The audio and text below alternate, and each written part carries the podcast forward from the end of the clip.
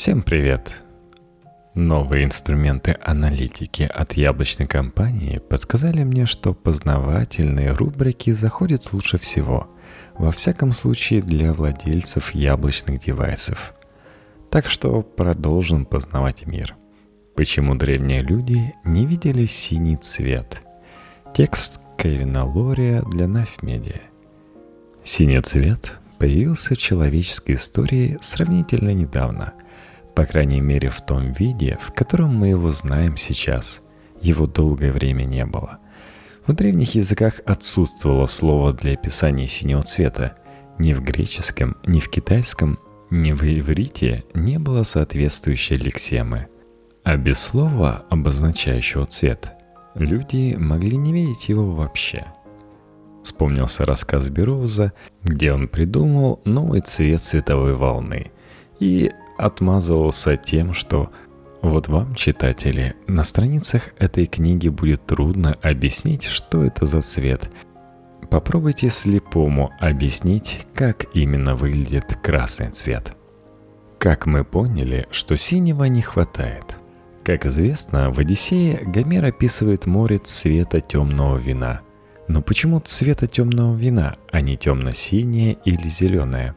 В 1858 году ученый Уильям Гладстон, который позже стал премьер-министром Великобритании, заметил, что это не единственное странное описание цвета у великого грека – Несмотря на то, что поэт в каждой песне приводит описание сложных деталей одежды, доспехов, оружия, черт лица, животных и многого другого, упоминаемые им цвета кажутся странными. Железо и овцы фиолетовые, мед зеленый. Гладстон решил подсчитать, сколько раз упоминается в книге каждый из цветов. Черный встречается около 200 раз, белый приблизительно 100, а вот остальные цвета упоминаются редко. Красный менее 15 раз, желтый и зеленый менее 10. Изучив другие древнегреческие тексты, Гладсон обнаружил ту же закономерность. В них не было ничего, что описывалось бы как «синее».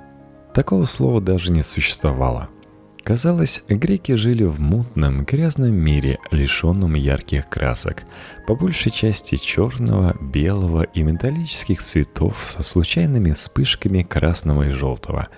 Гласон предложил, что это, возможно, было уникальной особенностью греков. Но филолог Лазар Гейкер продолжил его исследование и выяснил, что эта закономерность прослеживается и в других культурах – он изучал исландские саги, Коран, древние китайские рассказы и древнееврейский текст Библии.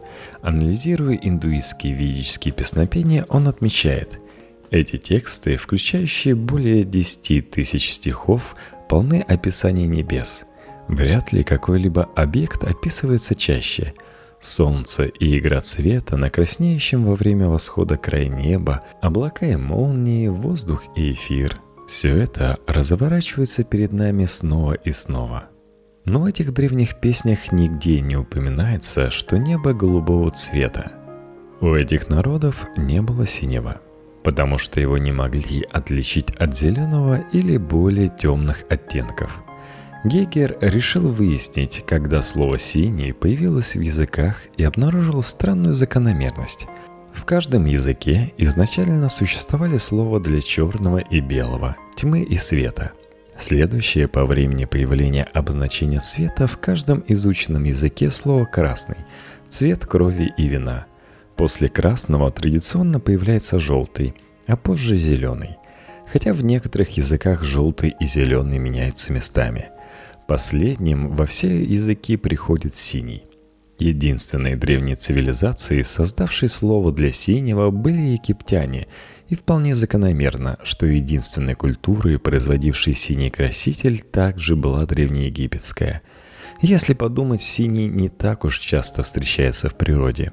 Синих животных почти не существует, голубые глаза – редкость, а синие цветы по большей частью являются результатом селекции. Конечно, есть небо, но голубое ли оно на самом деле? Как мы узнали из работы Гейгера, даже в священных текстах, в которых небо упоминается постоянно, оно все равно не обязательно синее. Действительно ли небо голубое? Исследователь Гай Дойчер, автор книги «Сквозь зеркало языка. Почему на других языках мир выглядит иначе», провел социальный эксперимент. В теории один из самых первых детских вопросов во всем мире – почему небо голубое – Ученый вырастил свою дочь, стараясь никогда не заострять внимание на цвете неба, а затем однажды спросил ее, какой цвет она видит, когда смотрит ввысь. Альма, дочь исследователя, не знала ответа. Для нее небо было бесцветным. Сперва она решила, что небо белое, а потом в конечном итоге, что оно голубое.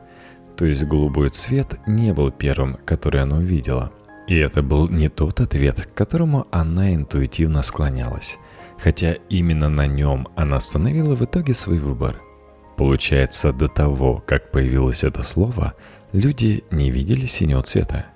С этим предположением все немного сложнее, потому что мы не можем точно сказать, о чем думал Гомер, когда описывал море цвета темного вина и фиолетовую овцу – но мы точно знаем, что древние греки и вообще все древние цивилизации имели то же строение глаза и мозга, а следовательно ту же способность различать цвета, что и мы.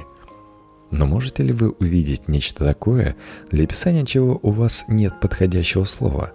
В поисках ответа на этот вопрос исследователь Жуль Давидов отправился в Намибию, в гости к племени Химба – это племя говорит на языке, не имеющем специального обозначения для синего. В нем синий и зеленый слиты на лексическом уровне. В рамках эксперимента членам племени показали круг, где 11 квадратов были зелеными, а один синим. Большинство участников не смогло выбрать тот, который отличается от других. Те же, кто разницу все-таки заметили, потратили намного больше времени и сделали при этом больше попыток, чем потребовалось бы даже слабовидящему человеку из развитой страны. С другой стороны, у племени Химба оказалось больше слов для определения оттенков зеленого, чем в английском языке. Взглянув на круг зеленых квадратов, один из которых немного отличается оттенком от остальных, они могут мгновенно определить, какой из квадратов не такой, как все. А вот для обычного европейца это крайне тяжелая задача. Давидов пришел к выводу, что без слова для описания цвета, без идентификации его как отличающегося, нам намного сложнее заметить разницу между цветами. Даже если наши органы зрения обладают точно такими же физиологическими характеристиками, как глаза тех, кто легко видит эту разницу. Выходит, до того, как синий стал распространенным понятием, люди могли видеть его, но, похоже, они не знали, что видят. Если вы видите что-то, но не знаете об этом, существует ли оно – Большой вопрос, который следует переадресовать представителям существующей с недавних пор науки нейрофилософии –